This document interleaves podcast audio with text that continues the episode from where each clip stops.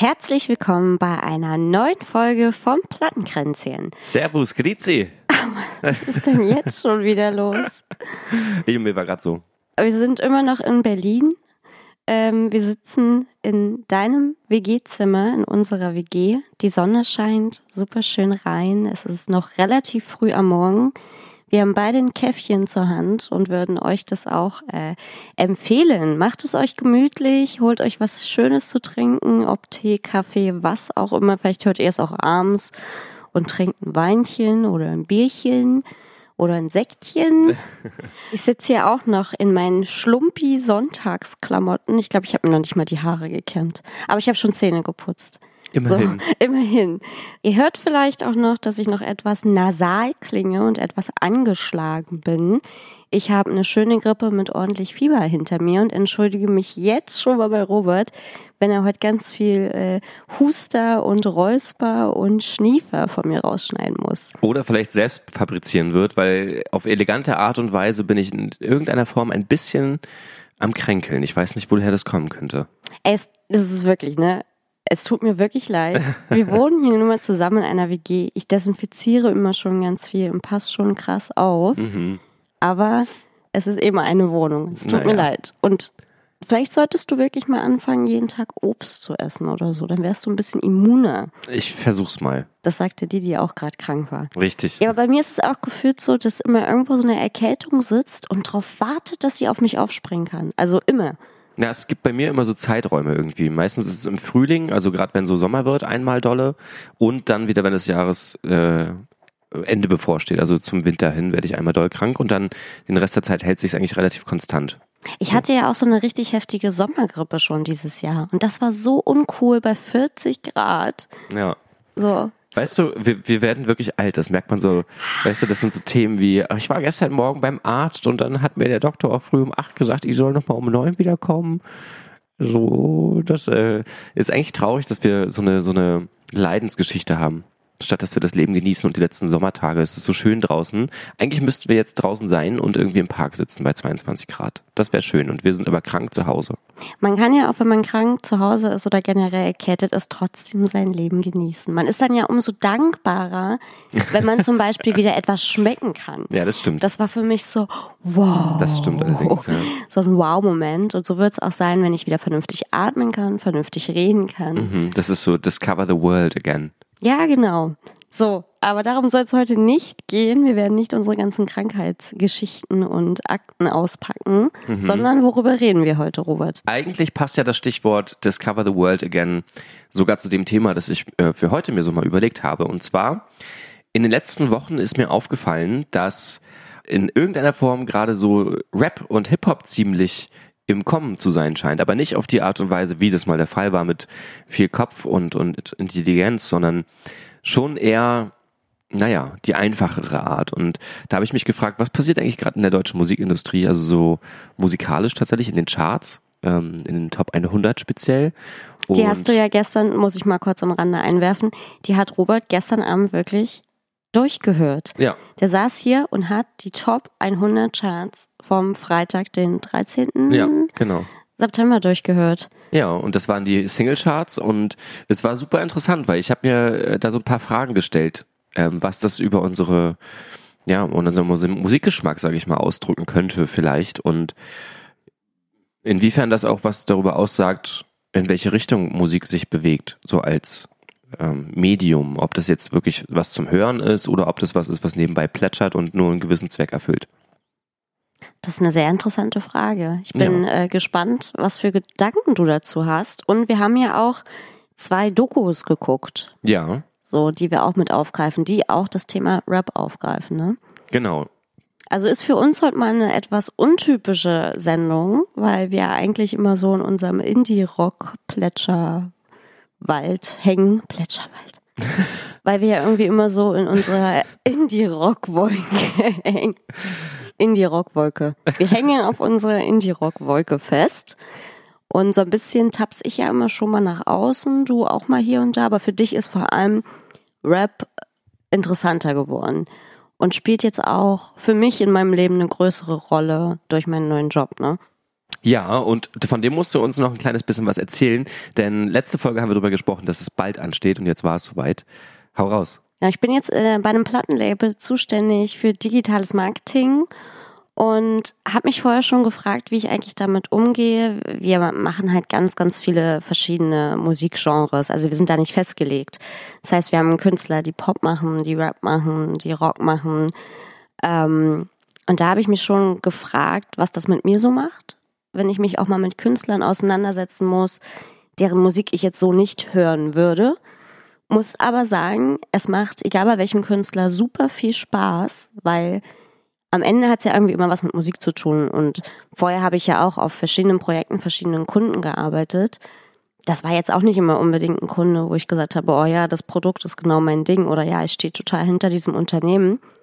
Und jetzt habe ich wenigstens irgendwie immer mit Musik zu tun und erweitere damit echt meinen Horizont, dass ich mal aus unserer Indie-Rock-Wolke rausgehe. Hm, du hast gerade gesagt, es gibt da so ein paar Künstler, deren Musik du dir jetzt nicht unbedingt anhören würdest du warst ja noch auch schon mal auf ein paar Festivals, die du dir nicht unbedingt angucken würdest. ja. Und ich weiß nicht, es gehört halt dazu, sich da auch ein bisschen zu erweitern. Deswegen, wir haben auch schon mal drüber geredet in irgendeiner Folge, dass die Aussage Musikgeschmack eigentlich alles ja auch eigentlich gar nicht so scheiße ist.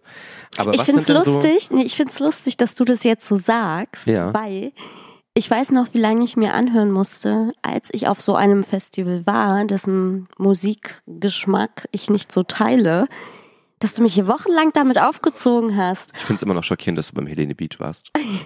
Oder auch wenn ich dir mal halt von irgendwelchen Musikern erzähle, wo ich sage, ach Mensch, der neue Song, der ist irgendwie gar nicht so schlecht, ist irgendwie ganz interessant oder das Video ist ganz interessant. Und du bist so, ey, hoffentlich versaut dich dein neuer Job nicht.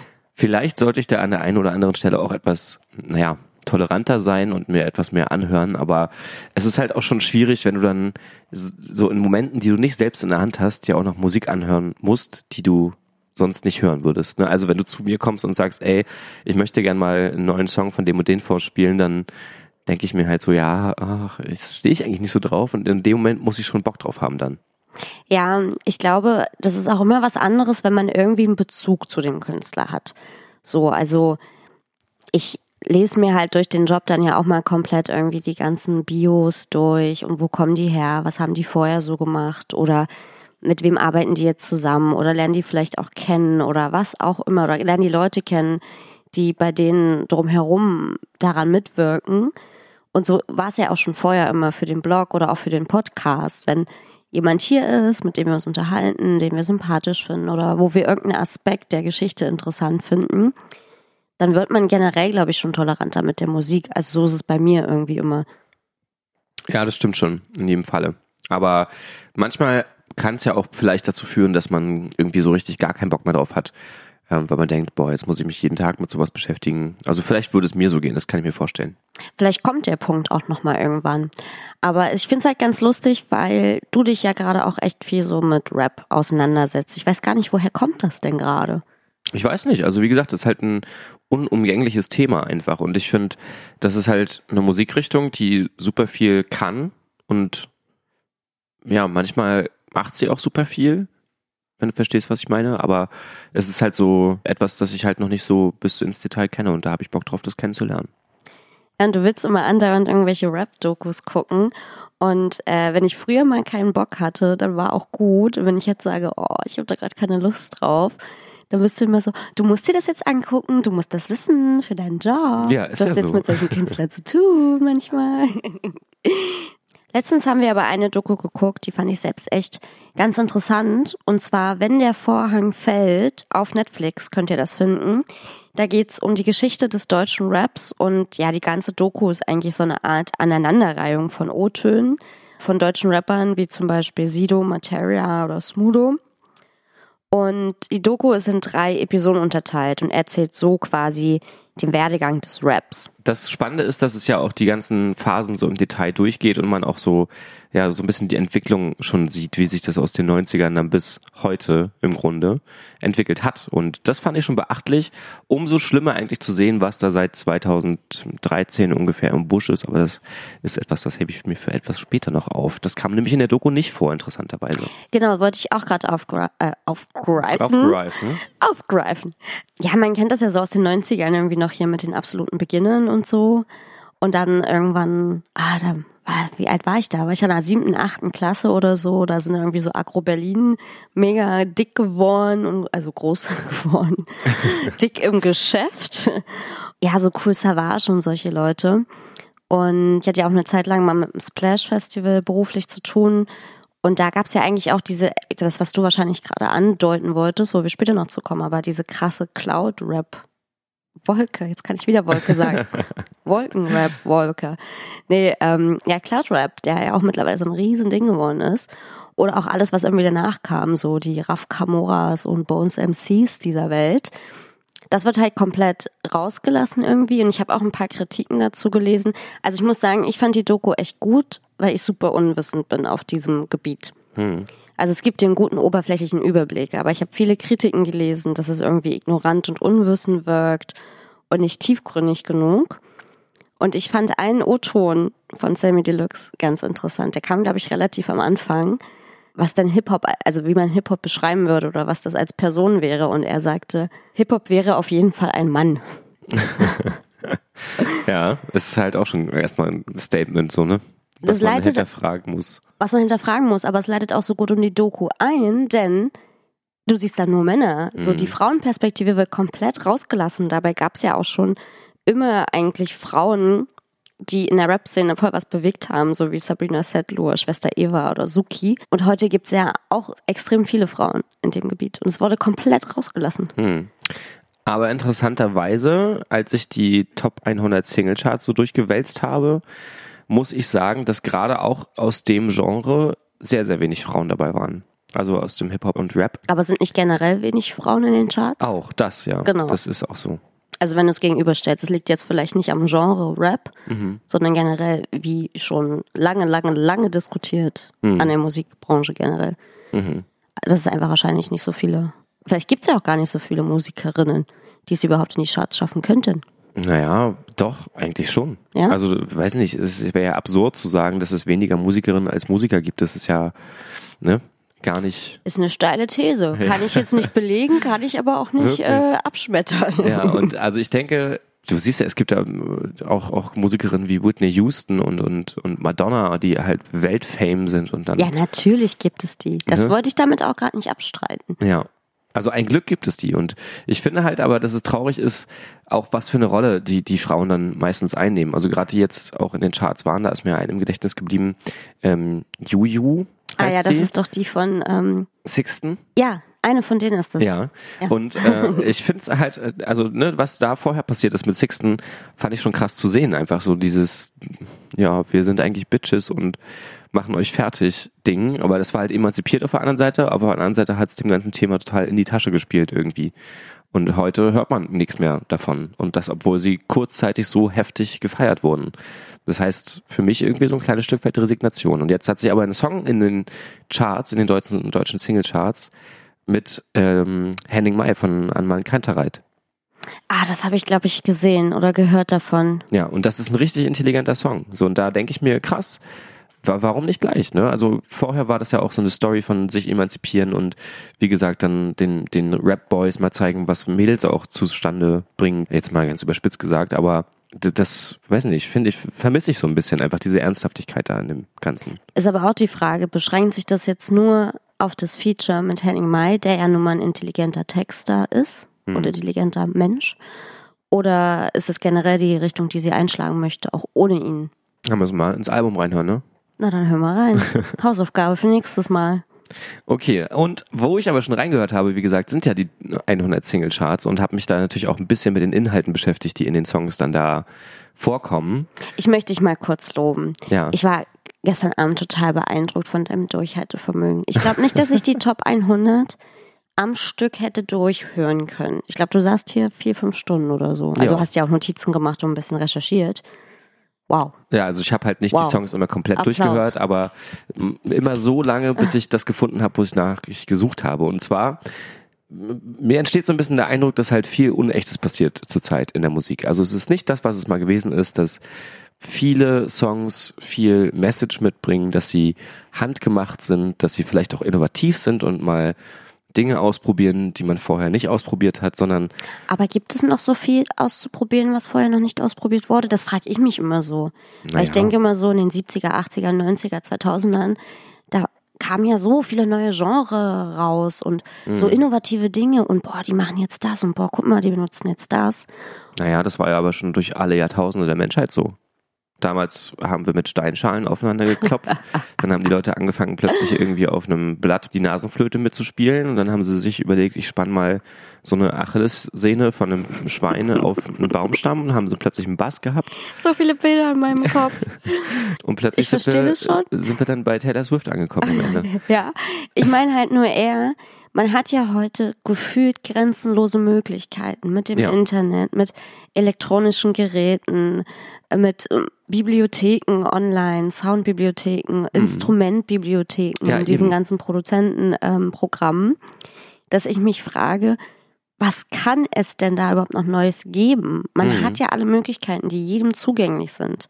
Ja, das ist ja grundsätzlich was Schönes, aber man kann ja aus all den Sachen auch etwas basteln, was halt noch nicht da gewesen ist. Aber was meine Vermutung morgen. war, ist, dass das, was jetzt gerade dort ist, also was jetzt gerade in den Charts zum Beispiel existiert, ähm, ist halt einfach alles eine Suppe. Und da ist eins vom anderen geklaut und es gibt halt super viele musikalische Referenzen, dass man sich irgendwie einen Sample aus einem super erfolgreichen vorher bestehenden Song nimmt zum Beispiel oder man covert den direkt oder man macht einfach einen Musikstil, der genau das ist, was 50 andere Leute gerade auch machen in demselben Genre mit genau derselben inhaltslosen Message. Uh, uh, uh, ich habe eine intelligente Frage. Ja, Das ist ein sehr interessantes Problem, das du da beschreibst, Robert. Wollen wir daran aber der Musikbranche oder den Musikern die Schuld geben oder dem aktuellen Zeitgeist der Gesellschaft? ich denke, Denn anscheinend gibt sich unsere Gesellschaft ja damit zufrieden und feiert das und streamt das und kauft das.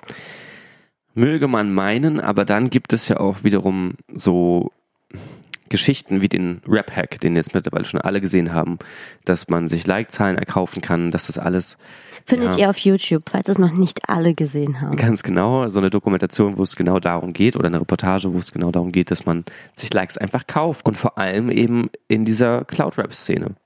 Und meine Vermutung ist halt, dass die Inhaltslosigkeit, die dadurch entsteht, sowohl musikalisch als auch vom, vom geistigen Anspruch her, dass das einfach auch ein bisschen die Grundlage für, für die nächsten Generationen kaputt macht, weil wir irgendwie immer mehr von so einem Bullshit konsumieren. Das ist genau wie bei Facebook, dass wir immer mehr Müll dort sehen und genau wie auf den Straßen, dass da immer mehr E-Scooter rumfahren, über die sich die Leute aufregen, was für Hirnis und Honkies das sind auf der Straße, Honkies? weil keiner mehr in der Lage ist, sich vernünftig zu benehmen. Und so ist das gerade auch ein bisschen mit dem Cloud-Rap und den Charts, da ist keiner in der Lage, gefühlt, das war zumindest meine Vermutung, ähm, vernünftig den Leuten auch noch was mitzugeben, sondern es geht in sehr vielen Songs um Egos, um Autos, um die Rolex und um Autotune.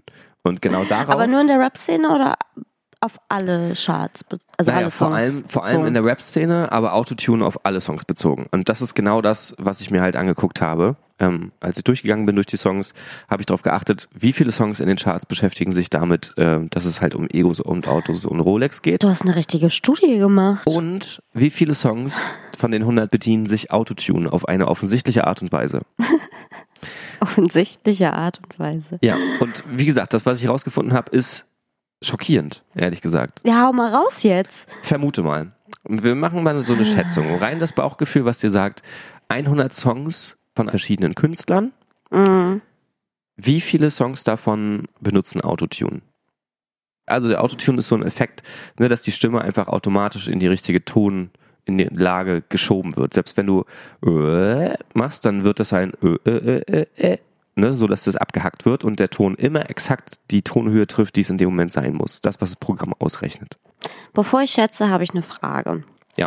Sprechen wir über die Nutzung von Autotune in allen Genres? die in den Charts vertreten sind oder nur auf Rap-Songs in den Charts bezogen? Auf alle Genres. Alle 100 Songs, die in Okay. diesen Charts sind. Weil im Pop ist das ja auch ein sehr beliebtes Mittel, ne? Und es geht ums wirklich Offensichtliche, also dass man sagen kann, so war dieser Effekt eigentlich nicht gedacht, sondern es klingt immer, als würdest du gerade irgendwie in so einen äh, digitalen äh, Telefonadapter irgendwie singen. 43. Es sind 62. Wow. Das heißt, zwei Drittel der ganzen Charts sind voll mit Autotune. Und das finde ich halt so krass, weil wenn man sich mal überlegt, das bedeutet im Grunde, du musst nicht mehr singen können, sondern du brauchst nur ungefähr eine Ahnung davon, wo deine Stimme hin muss und den Rest macht das Programm für dich allein. So dass auch der Eindruck, finde ich, völlig verzogen wird, was eigentlich Stimme und guter, guter Gesang ist. Das ist ja jetzt aber erstmal nichts Neues, so.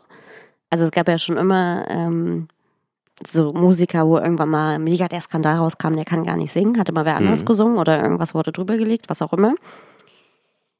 Und ich möchte ganz kurz mal Autotune in den Schutz nehmen. Man kann es auch als gutes künstlerisches Mittel einsetzen und es eben nicht übertreiben, sondern es bewusst einsetzen, um dem Song so eine gewisse Note zu verleihen. Vollkommen Also. Autotune generell ist jetzt nicht unbedingt was Schlechtes. Ich rede jetzt aber hier tatsächlich von der Art Autotune, wo es einfach wirklich, also wo es schon wie ein Effekt eingesetzt ist fast und nicht mehr um irgendwas zu ähm, auszukorrigieren oder ein bisschen zu unterfüttern, sondern wirklich als übertrieben krasser Effekt. 62. 62 Stück. Okay, krass. Und nur in den anderen verbleibenden Songs war kein Autotune hörbar, sondern wirklich echte Sänger, die mit ihrer Stimme umgehen können.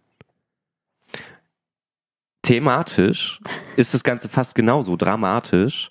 Uh, richtig Von poetisch. diesen 62 Songs, ja, ähm, waren jetzt natürlich ein gewisser Teil auch diese, ja, ich sag jetzt mal Cloud Rap, äh, Capital Bra, Mero, ähm, UFO 361, Sparte. Mhm. Was schätzt du, wie viele von 100 Songs waren das, die sich mit Egos, Autos und Rolex im weitesten Sinne beschäftigt haben? Weißt du, ich sitze in meinem Benz und mach Para. Ich weiß, was du meinst, ja. Aber mach ruhig weiter. Gib uns noch ein paar mehr Eindrücke. Vielleicht wissen die Zuhörer noch nicht, was du meinst. Ich kann deine Wartezeit überbrücken mit einer kleinen Nebeninformation. Was in diesen Songs aufgefallen ist, es hat meistens nicht mal 50 Sekunden gedauert, bis das erste Mal vorkam, in was für einem Auto sie sitzen. Oder was für eins sie besitzen. Wie lustig. Äh, 57. Nee, es waren 47 tatsächlich. Mann. Also fast die Hälfte aller Songs sind tatsächlich Wow. inhaltlicher Bullshit und, und wirklich im Gehirn einfach durchgedreht. Mit äh, Prestige, mit, mit, mit ich bin der Beste und der Krasseste und ich mach dich fertig und deine Mutter ist auch ganz schön kaka. Frage. Ja. Könnte in diesen Songs oder in einigen von diesen Songs eine versteckte, politische, relevante Message stecken? Das habe ich mich gefragt. Ich habe lange danach gesucht, weil ich wirklich in genau diesen Songs ganz besonders drauf geachtet habe. Auch eine Antwort habe ich parat. Und zwar gibt es in der wenigsten Anzahl dieser Songs auch nur in äh, irgendeiner Weise sowas wie eine Message. Also die sind genau gleich flach, beschäftigen sich halt nur mit sowas. Und es gab zwei Songs, die mir untergekommen sind, wo ich gedacht habe, okay, da war jetzt Autotune mit dabei, aber sie haben versucht, ein Thema aufzugreifen, mit dem sich vielleicht auch mal Hörer ernsthaft auseinandersetzen könnten. PA Sports und Klanusch äh, mit Suizid. Das ist ein, ja, so ein Rapper, ein bisschen cloudy angehaucht, auch mit Autotune. Ähm, da geht's halt ja um Suizid so. Das fand ich als Thema doch ganz, ganz beachtlich eigentlich, weil es ja kein leichtes Thema ist. Und dann von Samra und Capital Bra Zombie. Da geht es um Zombies. Das Also, ist ein ernst Ja, das ist tatsächlich auch ein ernst gemeinter Song, ja. Ah ja, okay. Also um Menschen, der einfach bloß noch seinen Alltag lebt und. Smartphone-Zombies. Also ich dachte, du meintest echte Zombies, die so aus diesen Nee. Gräbern rauskommen, Nee, nee. so wie im Michael Jackson Thriller-Video. Nee, aber das waren auf jeden Fall zwei Songs aus allen mit viel Message, so gesehen. Der Rest war alles Schwachsinn. Also jetzt, ne, die, die 47 Songs, die dann über Egos, Autos und Rolex waren. Ähm, und was ich noch rausgefunden habe, von 47 waren allein schon 20 von den gleichen Künstlern. Also Capital Bra zum Beispiel ist sechsmal aufgetaucht in den Singlecharts. Mero hat zwei Songs da drin. UFO 361 hat vier Songs. Apache äh, 207 vier und Raf Kamora auch vier. Das heißt, Ja, aber das geht ja noch. Früher war es ja so, dass ähm, Raff irgendwie mit seinem kompletten Album in den Charts war. Das ist so krass. Was jetzt aber nicht mehr möglich ist, daraus, dass, also da, weil die Charts anders ausgewertet werden, um das Ja. eben unmöglich zu machen. Ähm, ja, weil sich die Kids halt tot streamen auf Spotify und so. Wenn das dann die Kids mal sind. Ne? Da sind auch Songs dabei, die haben wieder 80 Millionen Streams und so. Das ist halt echt schon krass. Und wie gesagt, ein Fünftel der, der Charts sind von den gleichen Leuten sozusagen gestellt. Ne? Oder die, da haben die gleichen Leute ihre Finger im Spiel gehabt. Da muss man sich mal überlegen, was da an Kohle dahinter steht, was die damit verdienen. Und wie gesagt, für mich ist es halt beachtlich zu sehen, dass es immer der, das gleiche Schema ist. Es ist. Jetzt kann man natürlich sagen, es ist halt ein Genre. Damit muss man leben, dass es alles ähnlich klingt. Aber es ist wirklich, wirklich einfallslos und alles gesampelt und fetter Bass und so ein, naja, ich sag jetzt mal Sänger oder Rapper, der wahrscheinlich nicht mal ohne Autotune irgendwie weiß, was für einen Ton er anpeilen muss, wenn er da irgendwie hin müsste. Und das finde ich echt beachtlich so, dass es wirklich so, so viel sein kann im Vergleich zu dem, was dann ernsthafter drin ist. Und die anderen Künstler zum Beispiel, die da auftauchen, ähm, sind so Leute wie Ed Sheeran, Billie Eilish, äh, Post Malone, der ja dann auch oftmals Autotune benutzt zum Beispiel. Aber auch so Leute wie Juju und Henning Mai, die dann Rap zum Beispiel machen, wo es halt auch vollkommen ohne geht, vollkommen ohne Autotune, vollkommen ohne Ego, sondern mit einer vernünftigen Message und auch musikalischem Anspruch dahinter. Das ist ein wirklich, wirklich schöner Song. Ähm, den möchte ich jetzt auch an dieser Stelle auch direkt mal in die Playlist smashen, damit ihr das mal euch mal anhören könnt. Und zwar Juju, Henning Mai mit Vermissen. These. Hau raus. Das war gerade echt schwer, mal eine Millisekunde an Ruhe in deinem Monolog zu finden, bei dem Ja, ich, ich ganz laut so These schreien kann. Glaubst du wirklich, dass das so ein komplett neues Phänomen ist? Also ich habe das Gefühl, es war ja schon immer viel, ich würde jetzt mal sagen, in Anführungsstrichen leichte Kost in den Charts war, was ja aber auch einfach unserer Gesellschaft entspricht. Also wenn du dir das Fernsehprogramm anguckst, ja, das ist doch auch alles so leichte Kost, was du so nebenbei konsumieren kannst. Ist es nicht vielleicht das, was einfach auch in der Musik gewünscht ist? Oder du findest dafür irgendwie immer deine Zuhörer. So, du hast so deine Nerds, die so richtig krass auf musikalische Arrangements und Inhalte des Textes und des Songs achten Mhm. und hast die Leute, die einfach nur konsumieren und das läuft halt nebenbei und ich mache halt mein Ding, die auch krasse Fans sein können Mhm. die aber eben so leichte Kost brauchen. Also Ja, ich ja. glaube nicht, dass das so ein komplett neues Phänomen ist. Um Ist es auf keinen. Fall. Aber das ist ja eben genau das, was mich so traurig stimmt, dass es eben um nichts mehr geht im Grunde. Es gab ja auch mal eine Zeit, da waren dann Künstler ähm, im Radio oder in den Charts irgendwie, keine Ahnung, denk doch mal an diese Zeiten, wo dann Bands groß waren, wie The Rolling Stones, die Beatles, äh, Oasis und, und wie sie nicht alle heißen. Diese ganzen wirklich Musiker, die halt auch Musik gemacht haben, die irgendwie zusammen dastehen und, und jammen und irgendwie dann auch für eine ganze Generation so eine Message rüberbringen für irgendwelche revolutionären Zeiten und sowas. Und heute geht es darum, wer an der Ampel den lautesten Auspuff hat. Und das ist dann geil, wenn du den lautesten Bass irgendwie hast. Da bauen sie sich dann irgendwelche Mega-Boxen in den Kofferraum, damit ihr Auto klingt wie ein Panzer. Und das ist so die Message von heute irgendwie. Das kann ich nicht äh, unterstützen, dass die Musikindustrie das so mitpusht. Verkauft sich halt. Genau, ja. Und das ist das, worum es geht. Es ist nur noch, darum geht, Geld zu, Geld. Dass es nur noch darum geht, Geld zu verdienen im Grunde, ohne dabei auch ein bisschen nur was mitzugeben. Und noch schlimmer finde ich es dann, wenn sich die Musik dabei dann noch nicht mal jemand ausgedacht hat, der da so ein bisschen Köpfchen reinsteckt, sondern der wirklich nur überlegt, was funktioniert jetzt gerade gut in dem Genre und was wird sich denn gut verkaufen und äh, vielleicht Samples nimmt aus anderen Songs. Und das ist zum Beispiel ist mir auch aufgefallen. Es gibt ganz viele Cover-Songs in diesen Singlecharts, ähm, die sich auch mit Autotune zum Beispiel dann durchsetzen. Äh, ein Song war Narcotic. Von? Wer hat das gecovert? Äh, Junutus und die You Yannick. Not Us. Junutus. Naja, alles klar. Ähm, was ich sagen wollte, war You Not Us. Äh, wo ist es denn jetzt? Also You Not Us, Yannick und Senex. Und das Original kommt ja von Liquido. Ihr wisst schon. Und äh, was daraus geworden ist, ist eine furchtbar aggressive Techno-Version dieses Liedes, die halt wirklich echt äh, ne, durch alle Schallmauern und Wolken bricht ähm, in Sachen ja, Verunglimpfung eines schönen Songs, würde ich sagen. Aber es gibt auch schöne Cover. Habe ich nämlich erst gestern, glaube ich, wieder auf Instagram gepostet. Ich Ja. habe momentan ein absolutes Lieblingscover. Das ist auch in meiner Yoga-Playlist, weil ich den Song so toll finde. Und zwar ein Cover von den Folds. Aha. Also ein Fold-Song wurde gecovert. Mhm. Auch einer deiner Lieblingssongs. Mhm. Und zwar London Thunder von Tusks. T-O-S-K-S auf jeden Fall heißt die Interpretin. Richtig, richtig schönes Cover. Hau ich in die Playlist, weil ich es jetzt genannt habe. Ja, Cover übrigens auch so ein Stichwort. Ne? Ähm, wie gesagt, ich habe das Gefühl, dass ganz, ganz viel mittlerweile in der Hinsicht passiert. Also, dass viel gesampelt wird, viele andere Songs verwendet werden, die schon mal da gewesen sind. Vielleicht auch einfach, weil man sich da nicht so viel Mühe geben muss, sich was Neues auszudenken.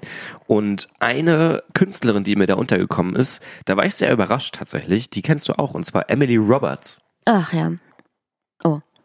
Das klang gerade voll negativ. Ja, die kenne ich auch. Wertfrei. Die kenne ich. Ja, und die zum Beispiel hat eine Coverversion gemacht von The Verve mit Bittersweet Symphony. Ah, aber gut. Mm, Ist mit Gamper und Dadoni zusammen und das ist halt auch so eine Techno-Version davon. Ah. Ja, wirklich harte Techno. Aber ohne Autotune, da war ich schon ganz froh. Also das wiederum ein Beispiel von einer Sängerin, die dann auch zeigt, dass sie singen kann, indem kann sie singen, einfach ja. nur ihre Stimme benutzt und nicht das nötig hat, das so zu überdecken mit 5000 verschiedenen äh, ja, Sachen. Vielleicht war aber auch Autotune drauf und du hast es gar nicht gehört, weil es so gut eingesetzt wurde. Ja, vielleicht. Aber dann ist es ja auch okay, dann ist es ja so, wie man es einsetzen sollte. Zwei Songs übrigens nach Narcotic kam Sarah Connor mit ihrem Song Vincent. Das war auch so ein witziger Moment, weil als der anfing zu spielen, äh, der war so Standard, da hätte man auch Narcotic gleich weiter drüber singen können tatsächlich, ähm, weil die Tonalität exakt das gleiche war. Ähm, dann war noch ein Titel drinne äh, mit Rehab, A Touch of Class, All Around the World. Das kennt wahrscheinlich niemand, aber das ist so la la la la la. La, Ah, la, la, la, la, la. doch, den kenne ich. Und ähm, der Song China von Annual AA, Daddy Yankee und Carol G. Das ist viel zu schwer, die Namen auszusprechen. Und das Lied geht in etwa so wie Shaggy's It Wasn't Me. Ich weiß gar nicht, welcher Song das jetzt gerade ist. It was me. Weißt du welcher? Ja, ja, ich wusste auch schon vorher welcher. Ja, und das ist halt krass einfach. Zu sehen, dass so alte Songs genommen werden und wieder ausgegraben werden und da eigentlich nicht viel dazugehört, das zu machen, ehrlich gesagt.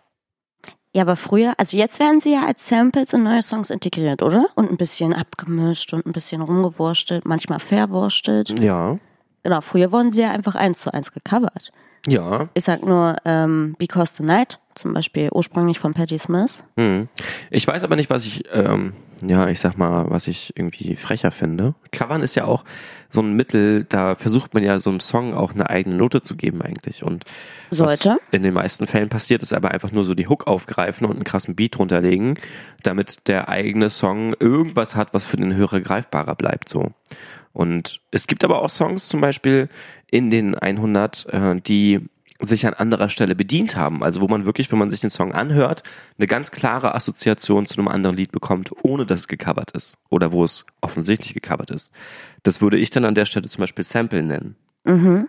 Ähm, einer ist mir aufgefallen von Apache 2, Apache 207. Ich weiß gar nicht, wie man den ausspricht. Das ist wie so ein ICQ-Name. Ja, wie, wie heißt denn der? Das ist auch so ein Rapper. Apache Ahnung. 207 mit dem Song Zwei Minuten. Wenn man sich den anhört, dann kommt am Anfang unweigerlich die Assoziation zu I Heard Myself Today von Nine Inch Nails äh, in der Version von Johnny Cash. Mit so einer ganz traurigen Gitarre am Anfang. Marilyn Manson hat den auch äh, gehabt in einem Song. Ähm, diese, dieses Riff und das ist halt wirklich einfach total Standard. So, da kann man wirklich sagen, hat er das im Radio gehört und sich gedacht, geile Hook und da rapp, rapp ich jetzt drüber. So.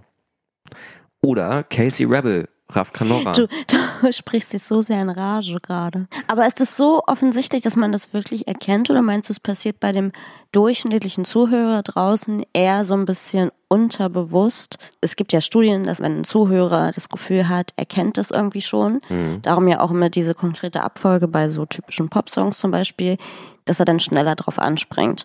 Und es ist so unterbewusst gemacht, dass der Zuhörer das vielleicht nur so ganz subtil heißt das Wort, äh, das wahrnimmt? Ja, das mit Sicherheit, aber ich denke trotzdem, dass das sehr bewusst eingesetzt ist. Und manche Zitate, musikalische Zitate sind dann aber auch so offensichtlich, dass, wie gesagt, ich eher denke, es darum geht, eine Assoziation zu wecken, damit der Song besser angenommen wird einfach. Also wirklich auch ganz aktiv etwas zu nehmen, was die Leute aus ihrer Kindheit zum Beispiel kennen.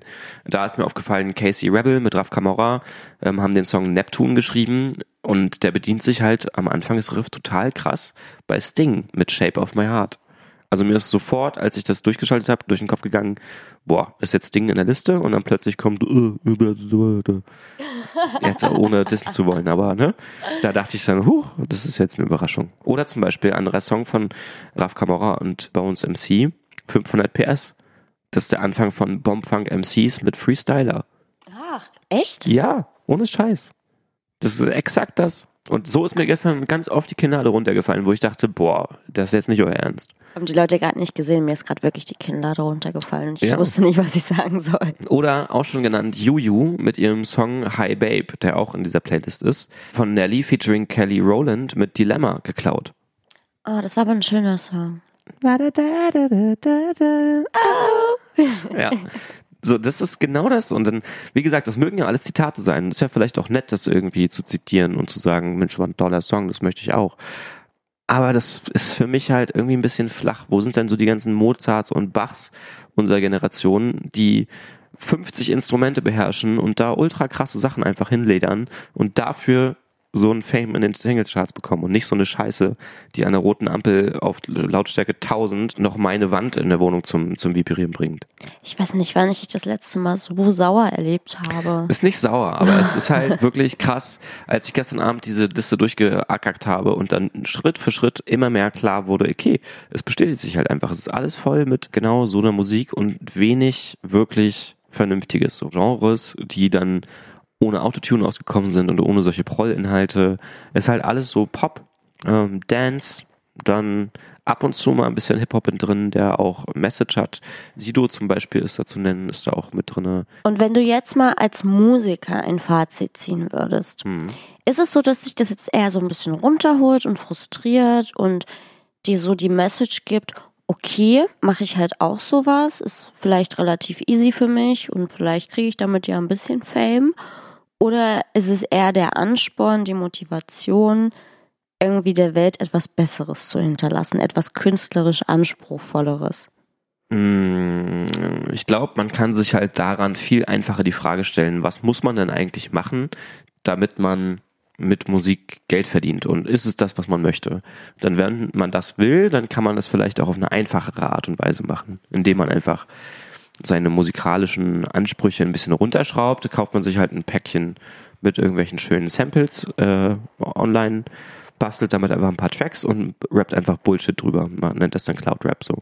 Aber es ist jetzt so ein bisschen auch Schwarzmalerei, finde ich. Es gibt ja noch ganz, ganz viele Künstler da draußen, die wirklich was auf dem Kasten haben, die was drauf haben und damit Geld verdienen und damit auch in den Charts landen. Vollkommen richtig. So, und ich spreche auch nicht den Künstlern, die jetzt hier mit drin sind ähm, und die ich jetzt hier so ein paar Mal genannt habe, ab, dass die vielleicht auch solche Songs haben. Aber die Songs, mit denen sie halt da drin sind in den Singlecharts, diese 47 Tracks, sind halt leider einfach Bullshit-Songs. Das muss ich halt wirklich so sagen. Da steckt nichts dahinter. Und wo ich dann denke, schade, dass es keine so richtige mh, hm, Meinungskultur mehr gibt, so gesehen, im deutschen Single-Charts-Raum. Und in anderen Ländern ist Musik halt immer noch ein viel größeres Mittel, um auch eine, eine Message rüberzubringen. So diese Doku, die wir uns angeguckt haben über Rap in Russland zum Beispiel, wo wirklich das politisch genutzt wird, um auch eine größere Masse zu erreichen. Und es ist halt wirklich einfach krass zu sehen, wie wenig Künstler berühmt sind, wirklich berühmt sind für das, dass sie eine Message rüberbringen. Feine Sahne?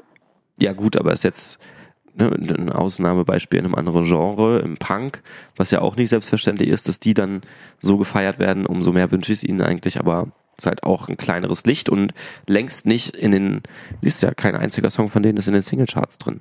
So, ich weiß nicht, ob das der Fall war, als die jemanden Song released haben. Kann ich mir aber schwer vorstellen, dass die da mit vier Songs landen.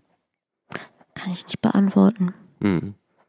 Sorry, ich suche gerade innerlich nach weiteren Beispielen irgendwie. Hm. Weil das für mich so krass negativ klingt.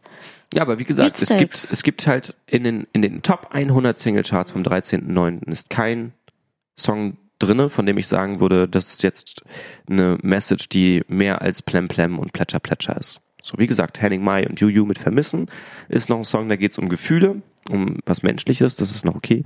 Aber ansonsten ist das halt echt alles sehr unterhaltend und sehr Autofahrmucke. Trauriges Fazit eigentlich. Und dann gibt's auch Leute wie zum Beispiel Adel Tawil ähm, mit seinem Song Tümapell. Ähm, da hat er zum Beispiel diesen Cloud-Rap-Stil super krass adaptiert. Also übernimmt sich das auch wirklich doll. Aber zum Glück ohne Autotune. Aber die Message von dem Song ist ungefähr genauso deep oder flach.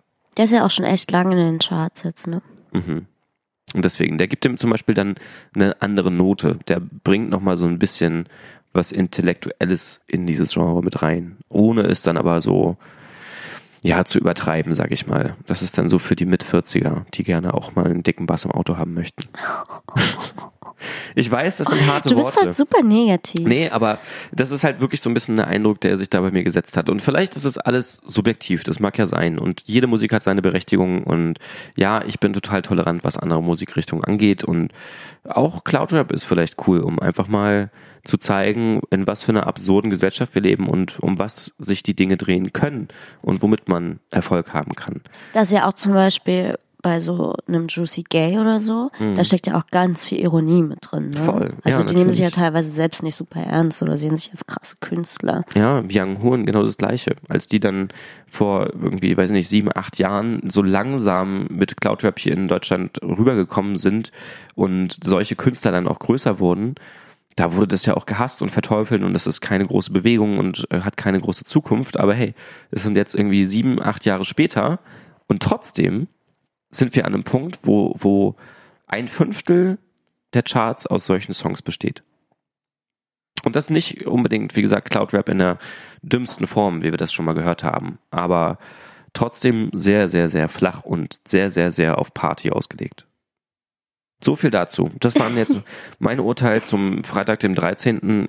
Ich glaube, ich werde mir den Spaß irgendwann nochmal machen und das mal vergleichen dann, wie sich das entwickelt hat, vielleicht so zum Ende des Jahres hin. Hm, Finde ich eine Ähm, gute Idee für die Jahresabschlusssendung. Genau, und einfach mal zu schauen, so vielleicht werden es ja weniger Autotune-Songs, vielleicht lernen die Leute ja wieder singen und wir hören mal wieder echte Talente. Es gibt ja auch schon so ein bisschen so kleine Bewegungen, habe ich schon festgestellt. Also weil mir ja viele Freunde immer sagen, Jenny, Indie Rock ist tot und ich das immer nicht hören möchte, ähm, sehe ich das immer so, ja, ist jetzt halt gerade die Phase, wo die Kids alle wieder Hip-Hop hören. Mhm. Ich glaube aber, es wird auch irgendwann kommen, dass die wieder Gitarrenmusik hören, Rockmusik oder was auch immer es denn sein wird. Und ich habe das schon beobachtet auf Festivals, dass es da Bands gibt, ähm, wo richtig, richtig viele Teenie-Girls vorne stehen. Oder auch zum Beispiel bei The Cooks. Wenn die auf dem Festival spielen, da denke ich mir so, okay, die habe ich halt als Teenie gehört. Da sind jetzt nur alte Frauen vor der Bühne, so blöd gesagt. Mhm. Ist aber gar nicht so. Da sind auch richtig krass viele Teenies, wo ich mir denke, ah, woher kennen die denn die Mucke? Und dann denke ich mir so, okay, ich höre auch ganz viel Musik aus den 80ern, wo es mich noch nicht gab, so. Mhm. Also ich glaube, da passiert was, da gibt's was. Es ist vielleicht gerade einfach immer noch weiterhin eine Nische. Aber es gibt einige Bands wie The Hannah zum Beispiel. Da ist es immer mega voll auf den Konzerten oder auch auf den Festivals und ganz, ganz viele Teens. Kannst du The Hannah mal buchstabieren? H-U-N-N-A. Ah ja, okay. Hab ich das gut gemacht? Natürlich. Du lobst mich nie. Ja, es war sehr schön. Danke. Ähm, aber erzähl mal, was, was siehst du denn auch vielleicht noch aus deiner beruflichen Perspektive? Was muss man als Musiker denn eigentlich noch können? Also das ist ja die große Frage, die sich mir am Ende des Tages stellt, weil wenn ich nur noch Samples zusammenschieben muss und mir einfach vorgefertigte, aufgenommene Dinger raussuche, die vielleicht ein bisschen abändere und dann mehr oder weniger tiefen Text vielleicht mir darüber ausdenke, dann ist es ja schon damit getan, oder nicht? Kann ich aus der beruflichen Sicht gerade schwer sagen, weil das Konzept des Labels, bei dem ich arbeite, ist ja ein bisschen anders.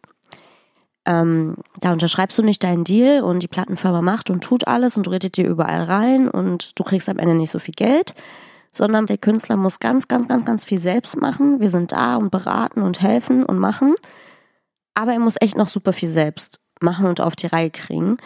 Ähm, hat dafür am Ende aber mehr Geld für sich übrig. Hm. Dementsprechend sind es zwar Künstler, die vielleicht im Rap oder im Pop angesiedelt sind oder was auch immer. Aber das sind trotzdem krasse Leute, die sich da richtig heftig reinhängen müssen oder halt die richtigen Leute um sich haben, die ihnen dabei helfen. Die müssen noch machen. Die kriegen das nicht geschenkt so. Hm. Also habe ich halt effektiv nicht mit solchen Leuten zu tun, die du gerade ansprichst. Mhm. Und ich glaube auch, dass diese Crews das machen, dass diese Cloudweb Crews sich darum kümmern, das alles allein aufzubauen, die ganzen Marketing, Promo-Sachen zu machen, eben mit wenig Aufwand und so, dass es ein bisschen crappy aussieht, aber die Arbeit ist ja trotzdem da. Nur musikalisch ist eben das, was hängen bleibt bei den Leuten und das ist schon eigentlich fast schade. Das ist so, als würdest du ein Schulbuch mit richtig viel Aufwand schreiben, aber das, was du da reinschreibst, ist einfach Bullshit. Ja, also ich, ich mache mir Sorgen, ich mache mir Sorgen um unsere musikalische Jugend, so gesehen, weil sie einfach nichts Vernünftiges mehr hören, wenn sie ihr Radio anschalten. Du musst dich vielleicht auch einfach öffnen für Neues. Ja. Nein, ich fand auch die Mucke, natürlich, die es gab, als wir Teenies waren, fand ich schon cooler. Haben unsere Eltern zu der Zeit vielleicht aber auch gedacht, dass die Mucke, die es gab, als sie Teenies waren, cooler voll, war. Voll. Ja. So. Ich weiß schon, mein nächstes Projekt wird auf jeden Fall eins sein, wo ich ähm, nur Bass habe. Es gibt nicht mal einen Beat. So, selbst den spare ich mir. Es gibt nur Bass und der ist so tief und drony, dass das ganze, der ganze Raum anfängt zu vibrieren und dann einfach nur so ein paar ganz tiefe, grummelige Worte auf den dunklen Bass, der irgendwie dann durch meine Worte ein Rhythmus wird. Hast du jetzt deine eine Million Dollar Idee hier gerade gedroppt? Ja, vielleicht. Aber das will ich unbedingt mal versuchen, weil ich glaube, man kann Mucke wirklich mittlerweile auf so wenig reduzieren, dass man das schon ja, als, als Witz sehen könnte. Kommen wir doch aber mal jetzt zur Musik, die uns gefällt, die uns fröhlich macht. Die uns geprägt ich kann, hat. Ich kann die deine geprägt hat. Herbstdepression nicht mehr ertragen Ja, heute. und ich möchte mal ähm, heute einen Anfang machen in Sachen Playlist und zwar ähm, einen Song da reinschmeißen, wo mir vor kurzem aufgefallen ist, als der in der Playlist mal durchgerutscht ist, ähm, was da für ein gesangliches Talent dahinter steht. Also zum einen habe ich schon Henning Mai und Juju mit reingeschmissen mit dem Titel Vermissen. ich erinnere mich, Der zweite Titel, den ich jetzt reinschmeiße, ist sehr alt schon so wie du. von Seal. Von Ziel schmeißt du einen Song ein. Das finde ich jetzt spannend. Jetzt bist du, ne? Und zwar Kiss from a Rose. Und deshalb, weil oh, dieser der Song einfach ein gesangliches Feuerwerk ist. Also das ist einer, wenn man den laut macht in seinem Zimmer, dann spürt man, wie Seal einem im Nacken sitzt und diesen Song singt. Und das auf so vielen verschiedenen Tonhöhen und, und Skalen.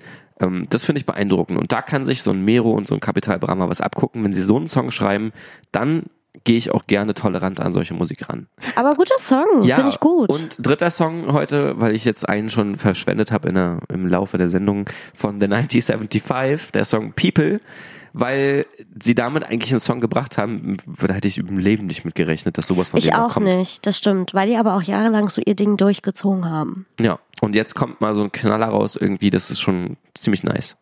Schreib ihn doch mal, was so nice daran ist. Geht halt nach vorne, ne? Also wenn ich es beschreiben müsste, wenn ich es vergleichen sollte, würde ich sagen, das war wie als What Went Down von Foles rauskam. Nach dem Album Holy Fire, Ja, was ja sehr Indie-Poppy war und dann What Went Down ein bisschen mehr auf die Fresse. Ein Ja. bisschen. Aber gemischt mit Indie-Poppy. ja. Mhm. Finde ich gut. Den habe ich tatsächlich auch in meiner privaten Playlist. Ähm, generell ist super viel Musik erschienen. Jetzt gerade ganz frisch am Freitag auch von Freunden von uns aus Bremen. Einmal ähm, von Hevington. Die haben einen Song rausgebracht, ähm, Places Where. Das ist ein super schöner Herbstsong. Die machen ja so ein bisschen Folkmusik. Finde ich schön. Packe ich in die Playlist. Achso, und ich habe ja auch schon das Folds-Cover reingepackt, ne? Ja. Ich glaube, bei mir wären es halt vier. Sorry. Es ist auch, eigentlich müssten wir irgendwie den Namen Fouls mit in unseren Podcast-Namen aufnehmen. Das fällt, glaube ich, in jeder Sendung. Das müssen wir uns mal abgewöhnen. Auch wenn es eine geile Band ist, aber es ist echt viel Fouls bei uns am Start. ja, du bist halt voll der Fanboy und fängst immer wieder damit an. Ja, stimmt schon. Dann haben unsere Freunde We Had to Leave, mit denen spielt er ja jetzt bald in Bremen. Am 28. September nämlich. Wo genau? In Bremen. Ja, wo in Bremen? In Bremen. In Bremen. Mehrere Infos findet ihr auf www.berlinsyndrome.com oder auf Instagram oder Facebook. Jedenfalls haben die ihr Album Differences rausgebracht und es ist wirklich sehr different. zu dem, was davor kam. Oh, war, war das nicht gerade eine tolle Überleitung? Ja, sehr. Du musst mich loben, gib Man könnte Lob. fast denken, dass es einstudiert war vorher, aber ich sage Nee, euch, steht hier nicht. Ja, keine Notiz dazu. Nee, steht nicht. Wie beschreibe ich das? Also die haben ja vorher sehr happy clappy Indie Rock gemacht. So, aber mit, mit geilem Gesang und geilen Gitarrenriffs. Ich liebe ihre Gitarrenriffs. Ähm, und jetzt ein bisschen düsterer. Auch der Gesang hat sich ein bisschen verschoben, ein bisschen verändert, ein bisschen mehr Britpop. Mhm. Du hast Placebo rausgehört, meintest du Mhm, vorhin? Ja, durchaus, ja. Ich auch ein bisschen Joy Division, wenn ich mich mal so weit aus dem Fenster lehnen darf. Das habe ich nicht festgestellt, aber ich weiß schon, was du meinst. So ein bisschen Incubus hat mich das auch äh, abgeholt, so. Ja. Die haben auf jeden Fall die Single Get Well Soon rausgehauen. Ah, ich finde die alle so gut. Ich nehme Gloomy Dark, den Opener des Albums. Aber Get Well Soon ist auch ein, ein, ein, ist auch hörenswert. Gibt's auch ein Video zu auf YouTube. Haben wir uns heute Morgen ähm, vor dem Podcast angeguckt. Fand ich schön. Aber wo so schöne rockige neue Elemente drin sind, die ich von früher noch mag, ist jetzt der letzte Song versprochen, den ich in die Playlist packe. Von den Folds sind ja schon wieder zwei neue Songs draußen. Einmal Black Bull und The Runner. Wir haben vorhin schon sehr gestritten, welcher besser ist. Ich liebe Black Bull, weil der ist so ein bisschen wieder so Folds, wie sie damals zu den Antidotes, zum Antidotes-Album waren. Bisschen, was lachst du denn die ganze Zeit? Ich mach euch weiter, los, komm schon. Ein bisschen mehr auf die Fresse, ein bisschen, ja, nach vorne halt. Also so Antidotes-mäßig. Und du hast gesagt, du findest The Runner besser, weil. Mhm. Na, ich weiß nicht, das ist für mich irgendwie ein bisschen abwechslungsreicher innerhalb des Songs. Also die einzelnen Songparts sind insgesamt mehr Folds für mich, finde ich. Und Black Bull erinnert mich mehr an so ein Kaliber wie What Went Down. Geiler Song. Ja, Darum ist Black Bull auch geil. Welchen ähm, wollen wir jetzt reinpacken? Wollen wir schnicken oder beide oder du machst einen rein. The Black Runner. Bull? Ja, dann nehmen wir Black Bull. Okay, cool. Dann bin ich jetzt auch langsam äh, fertig. Okay. Dann ähm, würde ich vorschlagen, wir warten die nächsten 30 Wochen ab bis zur nächsten Podcast-Folge, dass ich die nächsten 100 Jahre Singlecharts durchgearbeitet Ich glaube, so viele Wochen sind es gar nicht mehr. Ich glaube auch. Es ist einfach mal schon fast Oktober. Mhm. Aber jedenfalls werde ich mich dieser Aufgabe in der nächsten Zeit mal ein bisschen widmen und mir die Singlecharts im Auge behalten, um zu sehen, was da so auf uns zukommt und was schon an uns vorbeigegangen ist. Ähm, war eine interessante Folge und wie ich finde, ein ja doch sehr ernüchterndes Ergebnis am Ende. Ja, das hat man dir sehr angemerkt. Und ich bin jetzt auch echt durch mit meiner Erkältung hier nach der langen Plauderei. Ich glaube, ich mache jetzt ein Mittagsschläfchen. Ja, gute Nacht, ne? Nachti. Bis zum nächsten Mal. Nö.